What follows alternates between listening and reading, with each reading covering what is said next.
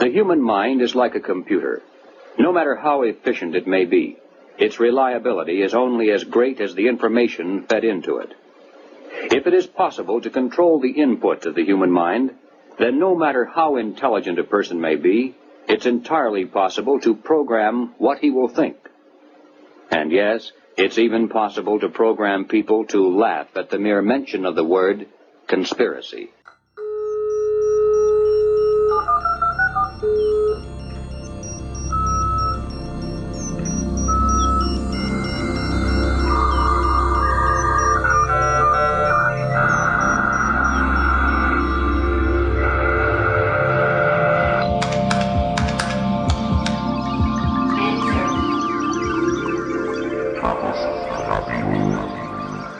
Hallo, hier ist Chaos Radio, Ausgabe Nummer 25.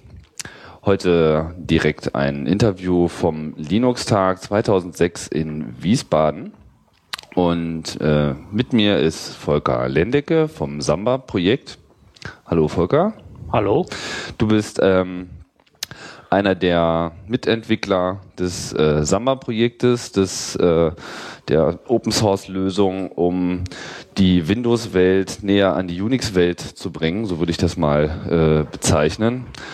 Ähm, kannst du mal vielleicht mit deinen eigenen Worten umschreiben, was alles zu diesem Samba Software-Paket dazugehört und vielleicht auch kurz, was deine Aufgabe da in dem Projekt ist? Ähm, ja, Samba ist historisch entstanden, um ähm, wirklich Laufwerke, Laufwerk D, Laufwerk E, wie auch immer, übers Netz von einem Unix-Rechner zu beziehen. Ähm, das ist überhaupt noch nichts, hat zunächst nichts mit Windows zu tun gehabt. Das war ganz ursprünglich eine Digital Pathworks-Geschichte mit DOS-Clients. Ähm, dass das auf Windows funktioniert, haben wir erst sehr viel später herausgefunden oder vielmehr Andrew Ritschel hat es sehr viel später herausgefunden. Heutzutage beschreibe ich Samba immer gerne damit, dass, Win äh, dass Samba bewirkt, dass ein Linux-Rechner in der Netzwerkumgebung von Windows auftaucht. Man kann Doppelklick drauf machen, man kriegt Shares, man kriegt Drucker, man kriegt Authentifizierung. Das ist quasi das, die einfachste Methode, wie man das beschreiben kann. Also alle Dienste, die ein Windows-Client von einem Windows-Server erwartet, stellen wir zur Verfügung oder versuchen es so gut wie möglich zur Verfügung zu stellen. Aber das geht über das File-Sharing hinaus. Das geht deutlich über das File-Sharing hinaus. Ähm, wir haben mit File-Sharing begonnen ähm, und haben jetzt als nächstes dann irgendwann die Druckerunterstützung gehabt. Da gibt's allein zwei verschiedene Varianten, die sich komplett unterscheiden. Und als wichtigstes weiteres Feature haben wir dann einen Domänencontroller implementiert. Das heißt, wir können äh, mit Samba die zentrale Benutzerauthentifizierung für ein ganzes großes Netz machen. Beispiel, prominentes Beispiel, da ist der Bundestag, der Deutsche Bundestag, der jetzt ähm, seine Domänencontroller komplett auf Samba mit Linux umgestellt hat. Tatsächlich. Ja, das ist irgendwann letzten, Mitte letzten Jahres durch die Presse gegangen. Ah ja, okay. Die haben auch die File-Server und die Druckserver, Druckserver weiß ich nicht, aber auf jeden Fall die File-Server ähm, umgestellt und die ganze Serverlandschaft läuft halt jetzt komplett auf ähm, Linux mit Samba drauf. Ähm, und der, der, Punkt ist halt, der ja. Windows-Client hat während dieser Umstellung nichts davon gemerkt. Weil das ist der wesentliche Punkt. Weil sich halt dann der Linux-Rechner quasi ja, wie soll man sagen, also spezifikationsgemäß wäre ja etwas äh, übertrieben ausgedrückt, da ist offensichtlich ja eine solche Spezifikation nicht gibt, da sollten wir gleich nochmal zu kommen, aber grundsätzlich geht es halt darum, äh, einen Windows-Server auf der anderen Seite zu ersetzen. Das ist, die, ne? das ist die wesentliche Idee von Samba. Ähm, dann kommen wir doch vielleicht gleich nochmal zu dieser Spezifikationsproblematik, weil es ist ja eigentlich so, dass die Protokolle, die dort von äh, Samba implementiert werden, ähm, eigentlich gar keine wirklichen Standards sind oder zumindest nicht wirklich äh, gut beschrieben sind. Kannst du mal kurz aufschlüsseln, was es eigentlich tatsächlich an verbindlichen Dokumenten zu dem Thema gibt und äh, wo man die nachschlagen kann? Ähm, verbindliche Dokumente zu diesem Thema gibt es überhaupt nicht. Das einzig verbindliche Dokument ist der Windows 2003 Server Quellcode. Darauf haben wir natürlicherweise keinen Zugriff. Darauf hat ähm, niemand wirklich Zugriff, so dass das frei verwenden könnte. Selbst irgendwelche Shared Source Geschichten ähm, sind sehr eingeschränkt darin, was sie damit tun können. Aber es gibt zu der, in, in der Summe gibt es dazu, zu diesem Protokoll überhaupt keine Spezifikation. Wir gehen davon aus, dass selbst Microsoft, wenn sie denn gefragt würden, und sie sind im Moment von der EU-Kommission gefragt, Protokollspezifikationen zu machen, dass sie extrem große Schwierigkeiten hätten, das genau zu spezifizieren. Wir glauben sogar, dass sie es möglicherweise gar nicht schaffen können, weil dieses Protokoll oder die Basisprotokolle einfach so verwinkelt sind und so mit, so mit historischem Ballast ähm, überfrachtet sind, dass man einfach das nicht spezifizieren kann. Microsoft ist immer extrem gut darin, und das muss man ja auch wirklich hoch anrechnen, dass sie ähm, Kompatibilität bis in die Steinzeit zurück garantieren oder nicht, vielleicht nicht garantieren, aber herstellen. Das heißt, im, im Grunde muss ein Windows, äh, ein uralter DOS-Client noch dazu gebracht werden können, heute mit einem Windows 2003 Server zu reden. Und da sind sie eigentlich recht gut drin. Man wird heutzutage einen Windows 2003 Server mit Registrierungseinträgen anpassen müssen, weil sie Sicherheitseinstellungen dichter gemacht haben. Aber im Prinzip kann man noch mit uralten OS2-Geschichten auf einen Windows 2003 Server zugreifen. Dadurch, weil sie zusätzlich im gleichen Protokoll ständig Ausbau, ausgebaut haben und neue Features implementiert haben, hat sich einfach eine unglaubliche Menge an historischem Ballast angesammelt. Und ähm, wir können im Protokoll Elemente zeigen, wo wir ziemlich sicher sind, dass der entsprechende Code-Teil auf Serverseite, der das implementiert, seit zwölf Jahren, 15 Jahren nicht mehr angefasst wurde. Wo Microsoft sich auch nicht mehr traut, da noch irgendwas dran zu drehen, weil sie nicht wissen, wen sie damit kaputt machen, wenn sie da was aufräumen würden. Und insofern, dieses Protokoll ist nicht, nicht spezifizierbar. Es gibt Teilbereiche. Ähm, Handelt es sich denn eigentlich um ein Protokoll oder kann man nicht schon fast von einer Protokollfamilie sprechen dabei? Also SMB äh, ist ja die eigentliche Technik, die jetzt Samba implementiert, daher ja auch der Name. Äh, das steht für Server Message Block. Was drückt sich das damit aus? Äh, ähm, ursprünglich hieß das Protokoll BAF-Protokoll, weil, ne, weil der Mensch, der es entwickelt hat, Barry A. Feigenbaum heißt von IBM. Aber das war dann doch etwas, ähm, ähm, naja, das wollte IBM dann doch nicht. Mhm. Und deswegen haben sie halt einen Namen gesucht, das ganze Server Message Block genannt. Sagt das was über die äh, Art und Weise aus, wie das Protokoll funktioniert? Oder? Ja, es ist einfach im Prinzip Request-Response wie HTTP auch. Ich schicke einen Request an einen Server und der antwortet irgendwie. Okay. Das haben sie dann Message Block genannt, warum auch immer. Ähm, das ist die Basis von allem und über dieses Protokoll, auf diesem Protokoll aufsetzend, ähm, gibt es einiges an weiteren Protokollen. Ähm, insbesondere zum Beispiel machen sie allgemeine Remote Procedure Call Geschichten. Remote Procedure Call heißt einfach, ich habe einen sehr reichhaltigen Satz von Anfragen, die ich an einen Server stellen kann, sehr viel reichhaltiger als im SMB-Protokoll, wo es einfach heißt, mach eine Datei auf. Äh, ähm, die RPCs heißen zum Beispiel, liste mir alle User oder ändere von einem User ein Passwort oder gib mir eine Druckertreiberinformation zu diesem Drucker. Das heißt, sie haben einen allgemeinen Mechanismus hergenommen und das ist das DCE, Distributed Computing Environment, RPC-Infrastruktur, mit der sie sehr flexibel halt ähm, reichhaltige Interfaces machen können. Und das wird über SMB transportiert. Jetzt dieser Zwischenlayer DCE, der ist relativ gut spezifiziert. Kann man öffentlich nachlesen. Was nun wieder inhaltlich über diese DCE-Transport letztendlich transportiert wird, das ist wiederum nicht spezifiziert. Das heißt, man hat da so eine Zwischenschicht, die man nachlesen kann und wo sie sich auch relativ gut dran halten, wo sie natürlich wieder selber erweitert haben mit Authentifizierungsmechanismen, die nirgendwo dokumentiert sind. Aber gewisse Teilelemente sind durchaus spezifiziert. Mhm. Wie, viel, wie, wie mächtig muss man sich das vorstellen? Also wenn das jetzt so ein Remote Procedure Call ist, also quasi eine Liste von Funktionen, dann sprechen ja im Prinzip zwei Programme miteinander so, als wären sie auf einem Rechner. Das, zumindest ist ja die grundsätzliche Idee. Wie viele, wie groß ist dieser Funktionsumfang, der dort äh, abzubilden also, ist, um da kompatibel ich, zu ich sein? Müsste es, ich müsste es nachlesen, aber ähm, ich würde mal grob schätzen, dass wir im Moment in Samba 3 irgendwo zwischen 250 und 500 RPC-Aufrufe unterstützen müssen. Ähm, wenn man einen Remote, äh, wenn man einen Windows-Server scannt nach den Aufrufen, die er unterstützt, landet man mit Sicherheit beim Zehnfachen. Ähm, beim das, Zehnfachen. Liegt, das liegt aber auch daran, dass dieses ähm, DECOM-Programmiermodell von Microsoft im Prinzip ein objektorientiertes Modell was auf, äh, ist, was auf RPC aufsetzt. Das heißt, jedes DECOM-Objekt, was sich unter HKey, Classes, Root oder sowas, wie auch immer dieser Registry-Schlüssel heißt, ähm, registriert, ist ein DECOM-Interface und damit ein RPC-Interface. Und damit werden unglaublich viele von diesen RPC-Interfaces einfach publiziert.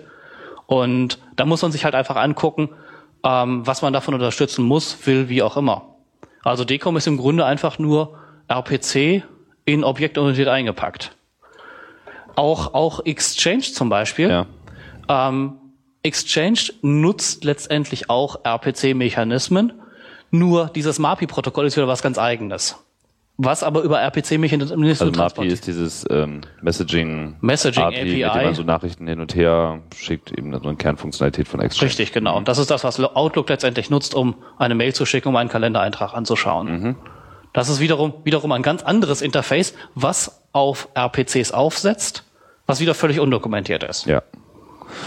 Hm. Das klingt, also so auf mich äh, klingt das relativ ähm, ja, komplex. Also komplex in dem Sinne, als dass, dass da eigentlich, ich meine, wenn ich so davon ausgehe, 500 bis so theoretisch 5000 Calls, um so etwas Einfaches zu machen, wie Dateien öffnen, zu schließen und ein File-Logging zu machen, steckt denn da jetzt eigentlich irgendeine irgend- irgendein Voodoo in, in diesem ganzen SMB, was es jetzt ein herausragendes Protokoll macht, was anderen äh, Protokollen überlegen ist, oder kann es im Prinzip auch nicht mehr als äh, die üblichen Contender wie äh, NFS oder AFP? Ähm, ob es nun unbedingt mehr kann, weiß ich nicht. Ich meine, es, ist, es bildet halt das Win32 API sehr gut ab.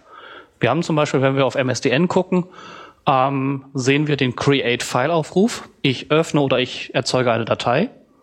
Und den sehen wir ziemlich gut aufs Netz abgebildet. Eins zu eins. Und mit allen Flags, die man eben dort abbilden kann, ähm, den sehen wir dort abgebildet. Das heißt, letztendlich, was wir mit dem SMB-Basisprotokoll sehen, ist NTFS auf dem Netz. Also das, das zeigt sich auch an wahnsinnig vielen Stellen, dass man sagt, ähm, wir haben NTFS-Semantik mit allem Locking, mit allen, ähm, was weiß ich, Datei-Streams, äh, Streams, File-Streams, all diese Eigenschaften müssen wir letztendlich auch remote über SMB zur Verfügung stellen. Naja, und das ist halt schon der herausragende Teil. Wenn man zum Beispiel hergeht und sagt, WebDAV wird auch von Windows in irgendeiner Weise unterstützt.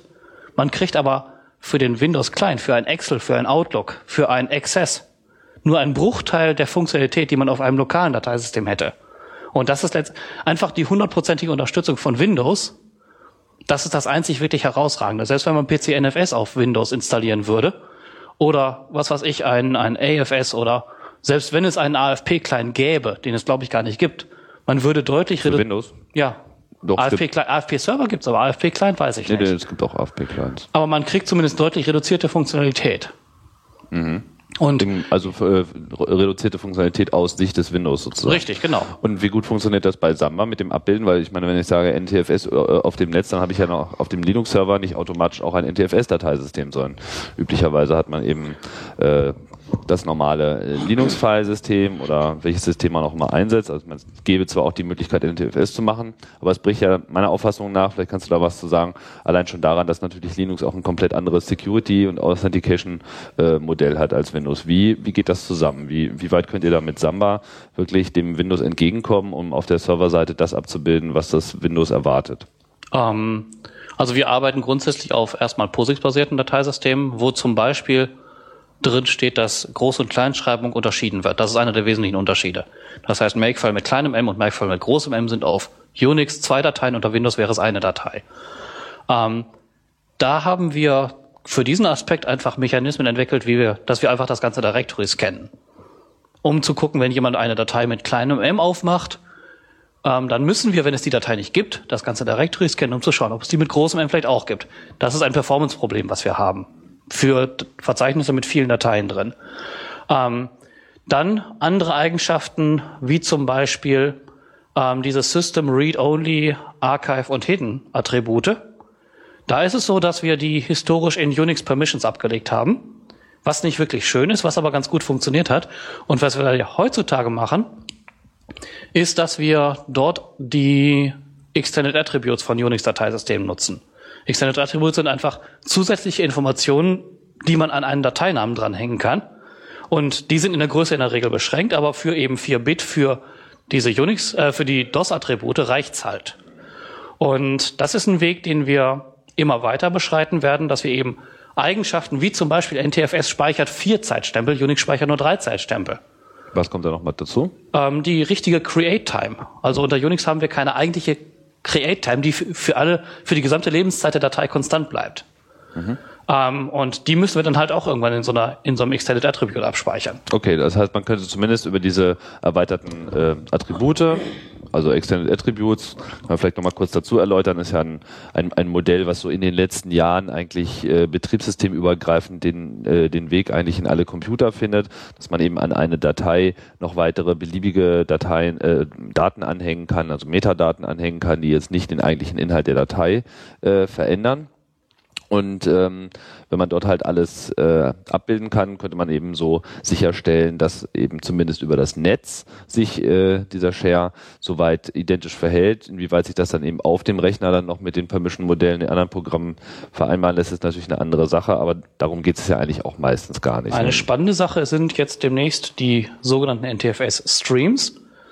Das, die sind ursprünglich in NTFS eingebaut worden, wirklich für den AFP-Server, um die Resource Fork, Resource Fork für Macintosh ähm, abzubilden. NTFS hat dieses Modell deutlich erweitert. Man kann wirklich unter unterschiedlichen Namen, ähm, unter beliebigen Namen an einen Dateinamen weitere Datenströme dranhängen. Das sieht man heutzutage zum Beispiel auf einem XP beim Internet Explorer. Wenn der mal Dateien aus dem Internet runterlädt, dann wird an der Datei in einem weiteren Alternate Data Stream abgelegt, diese Datei aus dem Internet, ist aus dem Internet. Wenn du jetzt Doppelklick da drauf machst, dann ist das gefährlich. Wir kriegen eine Meldung. Willst du wirklich diese Datei öffnen? Ähm, wenn man das zum Beispiel auf einem FAT-Dateisystem dann ablegt, auf einem USB-Stick zum Beispiel, geht diese Information verloren, weil FAT keine Data Streams kann. Klar. Und das ist eine interessante Entwicklung, die wir immer wieder sehen. Ähm, das ist jetzt ein sehr prominentes Beispiel. Sobald Microsoft auf Serverseite voraussetzen kann, dass es zum Beispiel keine File-Server mehr gibt, die FAT-basiert sind, dass es keine File-Server mehr in, in Produktion gibt, die zum Beispiel OS2-basiert sind. Mhm. Dann können Sie hergehen und wirklich auch im Protokoll Applikationen publizieren, die diese Features voraussetzen. Bis vor wenigen Jahren konnte man, musste Microsoft immer noch damit rechnen, dass es File-Server gibt, die keine Streams können. Und so sind wir bis jetzt auch mit Samba da, davor weggekommen, unbedingt Streams implementieren zu müssen. Jetzt geht es wirklich langsam los, dass Applikationen rauskommen, die Streams voraussetzen. Mhm. Das heißt, wir werden es irgendwann implementieren müssen. Und das wird halt mit anderen, ähm, anderen Features von NTFS möglicherweise doch weitergehen. Hm. Okay, vielleicht ähm, jetzt schon relativ tief äh, so in die, in die Technik und Funktionsweise von ähm, Samba eingestiegen. Das ist ja auch sehr interessant. Aber was mich noch ähm, ein bisschen mehr interessieren würde, ist einerseits, ähm, welche Verbreitung SMB bisher äh, gefunden hat und vor allem welche, welche Fragen sich ergeben aus dieser Situation, dass das eigentlich ja gar nicht richtig dokumentiert ist. Also ich finde das ja persönlich ehrlich gesagt ziemlich verstörend, dass man eben so breitbandig auf ein Protokoll setzt, für die es noch nicht mal ein ordentliches Dokument gibt, wo drin steht, so funktioniert das. Und das, wie du ja gesagt hast, ist eigentlich fast überhaupt nicht zu möglich zu sein scheint, so ein, so ein Dokument überhaupt zu produzieren, selbst wenn alle beteiligten Parteien im besten Willen äh, darauf hinarbeiten würden, weil einfach mittlerweile jeder den Überblick verloren hat. Das ist ja nicht unbedingt jetzt gerade so der Parameter, den man für eine kritische Infrastruktur haben möchte, so normalerweise. Ähm, es gab ja äh, da ein, ein Ruling von der EU, die Microsoft zur Veröffentlichung von ähm, einzelnen Dokumenten ähm, um die SMB-Technologie herum äh, gezwungen hat. Was war das genau? Das ist eine Entscheidung der EU-Kommission vom Frühjahr 2004 ich glaube, es war im April oder März, das weiß ich nicht mehr genau. Ähm, die Entscheidung sagt folgendes. Microsoft hat auf dem Desktop ein Monopol. Sie haben deutlich über 90 Prozent Marktanteil und das ist nach allen Marktdefinitionen ein Monopol. Ähm, das ist an sich nicht illegal. Dann hat nach Auffassung der EU-Kommission Microsoft dieses Monopol benutzt, um in einem angrenzenden Marktsegment, nämlich File-Print-Authentifizierungsserver, die EU-Kommission nennt das auch Workgroup-Server, dort auch eine marktbeherrschende Stellung zu erlangen. Das heißt, sie haben versucht oder sie sind dabei, durch dieses Monopol das Monopol auf andere Marktsegmente auszuweiten. Und das ist eine missbräuchliche Nutzung ihres völlig rechtsgültig erlangten Monopols. Ähm, daraufhin hat die EU-Kommission diese sehr berühmte Strafe von 497 Millionen Euro verhängt ähm, und sich Maßnahmen überlegt, um zu verhindern, dass das wieder passiert. Eine Maßnahme ist eben, dass Microsoft ähm, die Schnittstellen, die eben, äh, nein, die, die, Protokoll, die Protokolle, mit denen ein Windows-Client mit einem Windows-Server Und im Unterschied zur USA, da hat es ein ähnliches Verfahren gegeben, auch wie Server mit anderen Servern reden, offenlegen muss. Mhm. In den USA ist es nur, dass ein Client mit Server reden muss. Mhm. In Europa, da sagen sie auch, okay, wir brauchen auch die Server-zu-Server-Protokolle. Und, und, wem mussten sie das offenlegen? Ähm, Konkurrenten. Also Im Grunde, im Grunde muss Microsoft ein Angebot offenlegen nach noch zu definierenden Bedingungen, wo jemand zu Microsoft gehen kann, holt sich die Lizenzbedingungen und sagt, okay, das ist für mich akzeptabel. Im Grunde der Öffentlichkeit jedem. Ob, da in die, ob diese Lizenzbedingungen gültig dafür sind, dass auch die freie Software, sprich Samba, das nutzen kann, das ist noch unter Diskussion. Haben Sie das jetzt schon getan? Also hat diese Offenlegung schon stattgefunden oder ist das äh, ähm, noch im Fluss? Das ist im Fluss.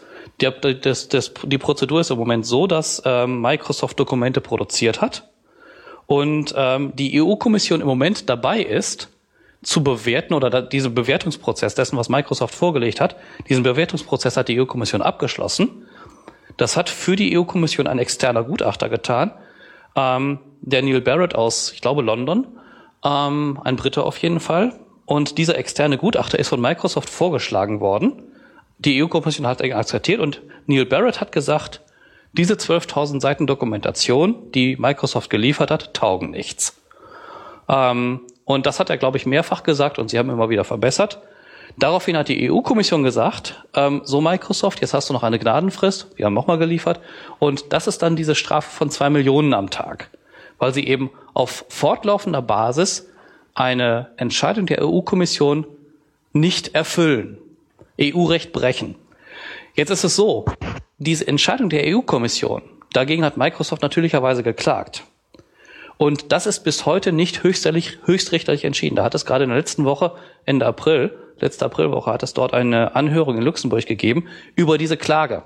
Microsoft hat also grundsätzlich diese Forderung der EU-Kommission, dass sie die Schnittstellen offenlegen müssen, grundsätzlich einfach mal in, äh, ähm, dagegen geklagt. Und die Entscheidung darüber, über diese Klage, die wird Ende des Jahres, Anfang nächsten Jahres erwartet. Und auch diese diese Entscheidung des sogenannten Court of First Instant in Luxemburg ist noch nicht höchstrichterlich. Das heißt, beide Parteien, egal wie es ausgeht, haben noch die Möglichkeit, beim Europäischen Gerichtshof Berufung einzulegen. Das heißt, ob das überhaupt rechtsgültig ist, was die EU-Kommission entschieden, äh, ob das überhaupt rechtens war, was die EU-Kommission entschieden hat, ist überhaupt noch nicht höchstrichterlich entschieden. Und die höchstrichterliche Entscheidung wird wahrscheinlich nicht vor 2008 oder 2009 kommen. Und dann müssen wir sehen, und dann geht halt, dann, dann als nächste Frage ist halt, wie müssen die Lizenzbedingungen aussehen? Da muss ich im Moment passen, das weiß ich nicht, was, was die EU-Kommission da entschieden hat, müsste ich nachlesen. Ähm, aber im Moment ist es so, der Vorschlag, den Microsoft vorgelegt hat zur Lizenzierung dieser Protokolle, schließt dediziert und explizit freie Software aus. Ob das wiederum mit dem Wettbewerbsrecht der EU vereinbar ist, das müssen wiederum andere Richter entscheiden. Ja, aber zumindest probieren sie es erstmal zu verhindern. Natürlich, richtig, weil der, der Punkt ist halt einfach, ähm, wenn man dieses Verfahren anschaut, Sie haben zwei Milliarden an Sun gezahlt in der Größenordnung, Sie haben viele hundert Millionen an Novell gezahlt, alles potenzielle Konkurrenten, derer Sie mit Geld habhaft werden konnten. Die einzige wirkliche Konkurrenz ist die freie Software und die kann man nicht kaufen. Und natürlich versuchen Sie dann auf juristischem Wege mit allen Mitteln ähm, die freie Software eben aus diesem Lizenz äh, davon davon abzuhalten, eine solche Lizenz nutzen zu können. Äh, ist ja irgendwie, ich kann das eigentlich gar nicht so richtig nachvollziehen, die Position von Microsoft, weil wenn man sich so anschaut, Samba äh, hat ja im Prinzip auch komplett neue Märkte äh, erschlossen. Wenn ich da jetzt an solche Geräte denke, wie diese Network Appliances, so kleine Maschinen, die halt einen Internetstecker dran haben, wo eine Festplatte drin ist und die man einfach mal so ans Netz anschließt und dann hat man da eben so eine Festplatte im Netz, ohne dass man jetzt nochmal einen Computer aufsetzen muss. Für die Kosten einer Festplatte plus ein paar Euro mehr, ne? Genau, da ist dann in der Regel ein Linux drauf, eben mit äh, Samba und das Ding macht dann halt eigentlich nicht mehr als eine Ethernet-Schnittstelle zu bedienen. Ich weiß nicht, haben die auch noch ein Display, keine Ahnung. Also mag es in allen Ausführungen dann auch irgendwann mal geben, aber im Prinzip sind solche Produkte ja von Microsoft nicht zu kaufen. Ähm, wahrscheinlich wäre es noch nicht mal möglich, die Technik von ihnen zu lizenzieren, weil sie gar nicht in der Lage wären, eine Technik bereitzustellen, die dann auf so einem Device läuft. Ähm, von daher würde ja sozusagen das Entfernen vom, von Samba von dem Markt zu einem zu einer extremen Verstörung führen, in meinen Augen. Oder wie siehst du das? Das kann ich, dem kann ich nur zustimmen. Ja. Dem kann ich ja. Microsoft hat ähm, Angebote für sogenannte Network Attached Storage Geräte. Nur Microsoft adressiert eben diesen viel zitierten WLAN-Router, diesen WRT irgendwie Router, der dann äh, eben ein Active Directory Domain Controller ist. Das adressiert Microsoft nicht, sondern Microsoft adressiert deutlich größere Geräte, die irgendwo in Rechenzentren stehen. Es gibt von Microsoft Angebote, ähm, mit denen man auch ohne eine Grafikkarte ein Windows dort booten kann, was sich komplett remote administrieren lässt, genau für den Markt Network Attached Storage Geräte. Nur halt diesen Markt der sehr kleinen Geräte, der ähm, ja was man heutzutage ähm, in ein Heimnetzwerk reinstellen würde, den adressiert Microsoft überhaupt nicht. Hm. Was ich mich auch frage, ist, meine Samba ist ja nun eigentlich äh, das so, so ein ganz prototypisches Re-Engineering-Projekt, wo ja ähm, eigentlich. Darf ich da gleich reingehen? Sofort, bitte. Weil ähm, was wir nicht betreiben, ist Reverse Engineering. Okay, das wäre das meine ein, Frage gewesen. Das ist ein, ähm, da sind wir sehr sensibel, weil Reverse Engineering in der Regel impliziert, dass ich mir Code von Microsoft, von einer Microsoft CD nehme und diese Objektdateien tatsächlich anschaue. Mit welchen Mitteln auch immer.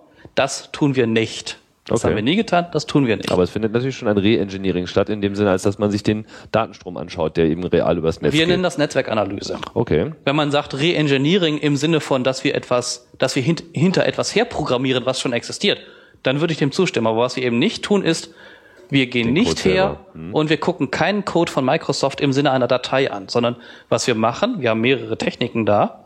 Einmal rein zuhören. Wir hängen uns zwischen zwei Windows-Maschinen dazwischen, hören zu, was sie tun und versuchen das nachzumachen.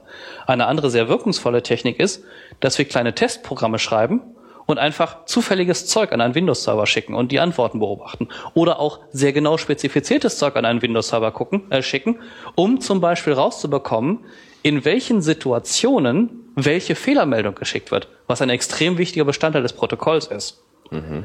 Das heißt, wir generieren bewusst Fehlersituationen und versuchen sie gegenüber einem Windows-Server nachzustellen und gucken dann, was für Fehlermeldungen rauskommen. Damit sich das System halt auch im Fehlerfall identisch verhält Ganz und Programme, genau. die darauf ein bestimmtes Fehlerverhalten von einem bestimmten Fehlerverhalten ausgehen, dann eben auch genauso Korrekt. schlecht funktionieren. Aber wie gesagt, nochmal, wir, wir haben sicherlich Windows-Rechner irgendwo im Netz stehen ja. und wir gucken sie ausschließlich über ihr Ethernet-Interface an. Ja.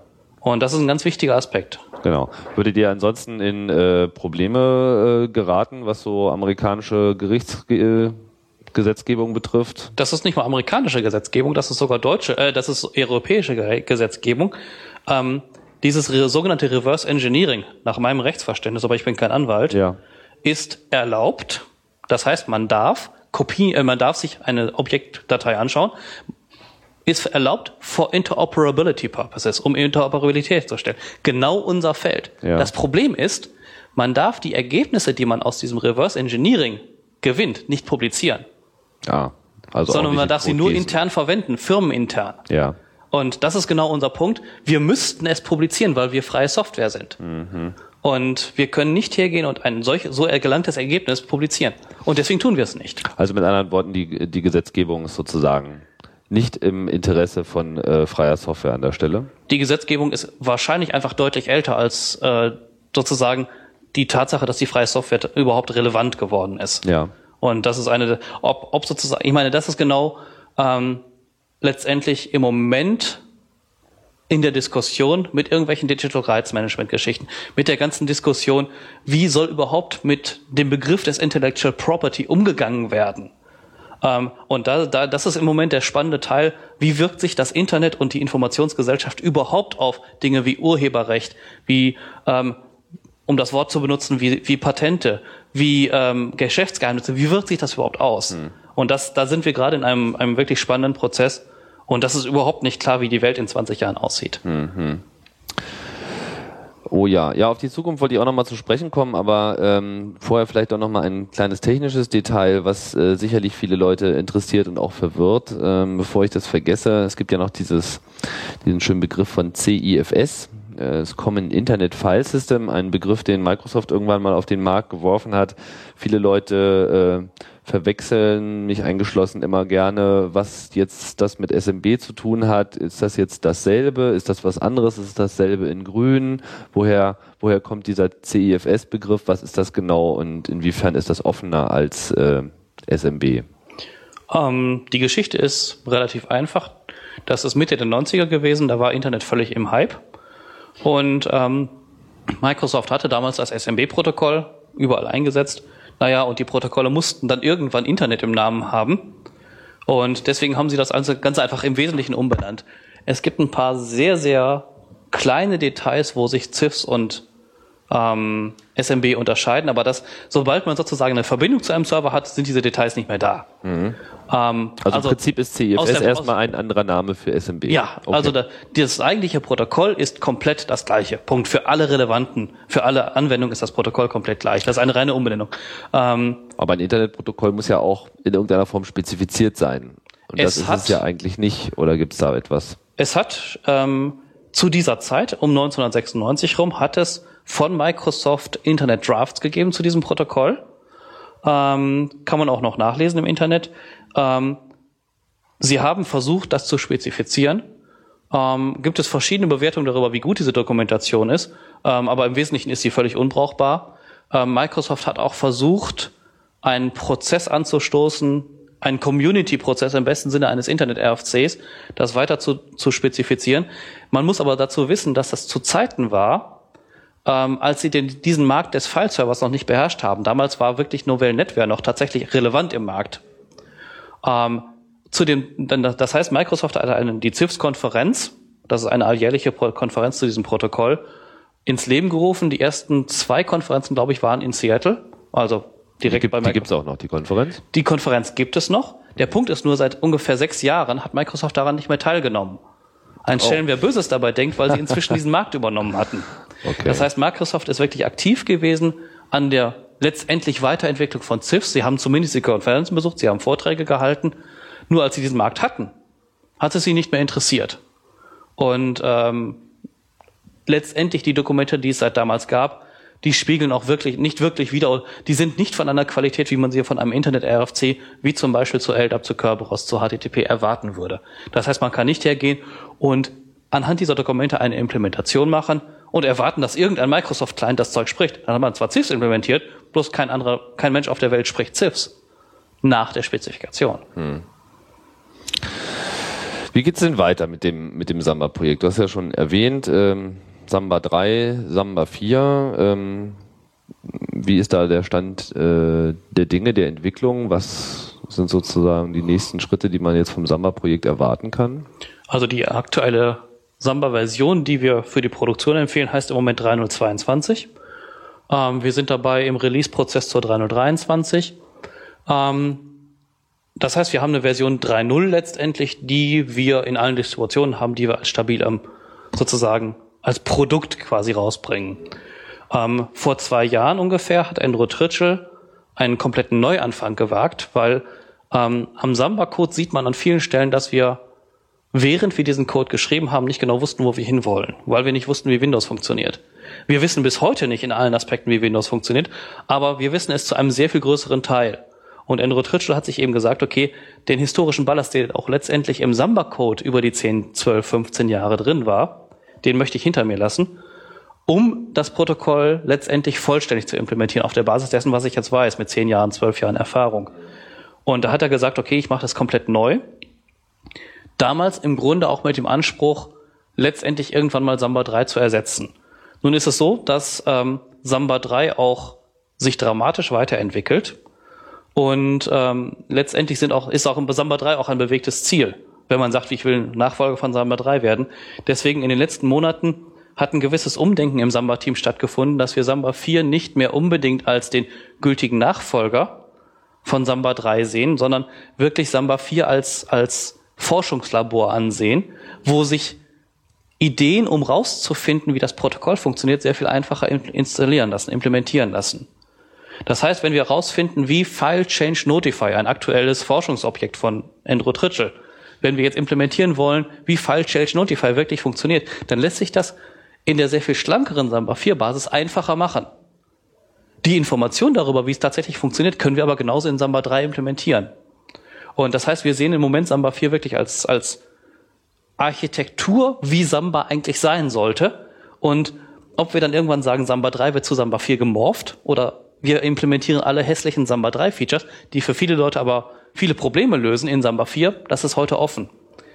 Eine wichtige Frage ist, ähm, wir wollen dieses Protokoll 100% unterstützen und dazu gehört eben heutzutage auch das viel gefragte Feature des Active Directory Domain Controllers. Und ähm, das ist eine Sache, die zunächst definitiv auch unter den Bereich Forschung fällt, weil wir einfach nicht wissen, was wir wirklich machen müssen, um einer Windows Workstation deutlich zu machen, dass wir ein Active Directory Domain Controller sind.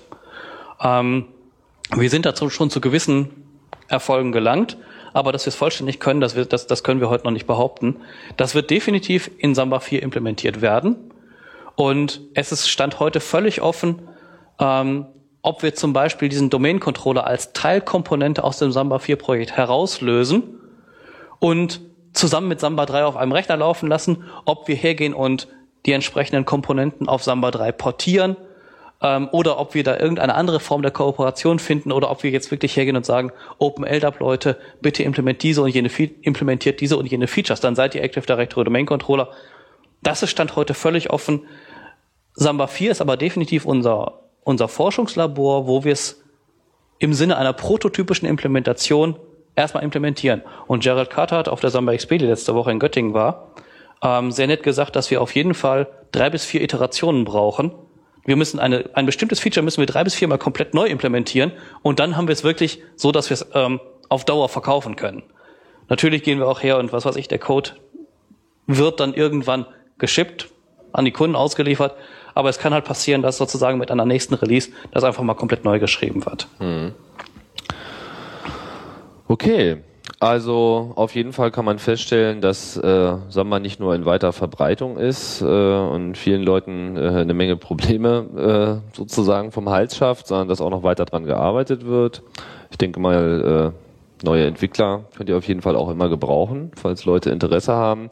Ähm, Wobei sozusagen, ähm, wir haben bei den Entwicklern immer so ein Problem, auch Gerald Carter, wie gesagt, in seinem Vortrag letzte Woche hat gesagt, we have no shame to implement everything dirty that Windows does. Man muss also wirklich jedes, jedes Problem, man muss sämtliche Schamgefühle ablegen, jedes dreckige Feature, was Windows irgendwie braucht und implementiert, nachzuprogrammieren. Und zum Beispiel die OpenELDA Community, zum Beispiel die Kerberos Community, hat mit einer völligen Berechtigung damit gewisse Probleme. Aber wenn man sich wirklich tief auf Samba-Entwicklung einlässt, darf man diese Probleme einfach, diese Berührungsängste einfach nicht haben. Ja, so ein bisschen der Unterschied, ob man nun im Elfenbeinturm sitzt oder irgendwie unten im Matsch wühlt. Und äh, da ist man natürlich auf jeden Fall näher an den, an den realen Problemen. Das äh, kennt man ja. Man gibt ja auch noch äh, andere äh, Projekte, die sich versuchen, mit diesem Windows-Problem auseinanderzusetzen auf eine andere Art und Weise. Ich denke da jetzt an solche Sachen wie äh, Wine zum Beispiel und ähm, ja, also äh, ich denke, es muss halt beides geben. So und gut, aber wer Interesse hat, sich äh, in das Projekt mit einzubringen, kann das äh, kann nachschlagen bei samba.org. Das ist, das ist äh, die Hauptwebseite, wo alles äh, zusammenfindet. Du hast für den Samba XP erwähnt. Was ist das, eine Developer-Konferenz? Ja, das ist ähm, in Göttingen. Wir treffen uns ein bis zweimal im Jahr. Also einmal im Jahr auf jeden Fall in Göttingen, das gesamte Samba-Team. So ist denn die Möglichkeit hat zu reisen. Ähm, das ist halt immer im Frühjahr, April, Anfang Mai in Göttingen ähm, von der Firma Service Network, zufällig auch mein Arbeitgeber. Ähm, und ähm, dann gibt es eben noch diese genannte CIFS-Konferenz, die ist immer im August, September in San Jose in Kalifornien. Die findet auch noch statt. Dort ist halt, wir treffen uns dann zweimal im Jahr, um halt mal von Angesicht zu Angesicht, nicht nur über irgendwelche komischen IRC-Kanäle, ähm, Designentscheidungen zu treffen und mhm. Leute auf ihre Bugs hinzuweisen, die sie programmiert haben. Okay, ich denke, damit haben wir eigentlich ganz gut äh, mal zusammengefasst, worum es sich bei Samba handelt. Ich danke dir, Volker, für die Ausführung. Ich danke. Hast du noch irgendwas Wichtiges vergessen, worum man vielleicht äh, darauf hinweisen sollte? Aber ich dachte, äh, das Thema ist natürlich auch endlos. Wenn ihr Fragen habt ähm, zur Sendung, wie immer chaosradio.ccc.de. Wir sind für alle Fragen offen und natürlich auch für Feedback, falls ihr es mal wieder besser wisst, was ja auch nicht so selten vorkommt. Und ansonsten verabschiede ich mich bis zum nächsten Chaos Radio Express. Bis bald. Am Mikrofon war Tim Brittlaff und zum Gast war Volker Lendecke vom Samba-Projekt. Bis bald. Tschüss.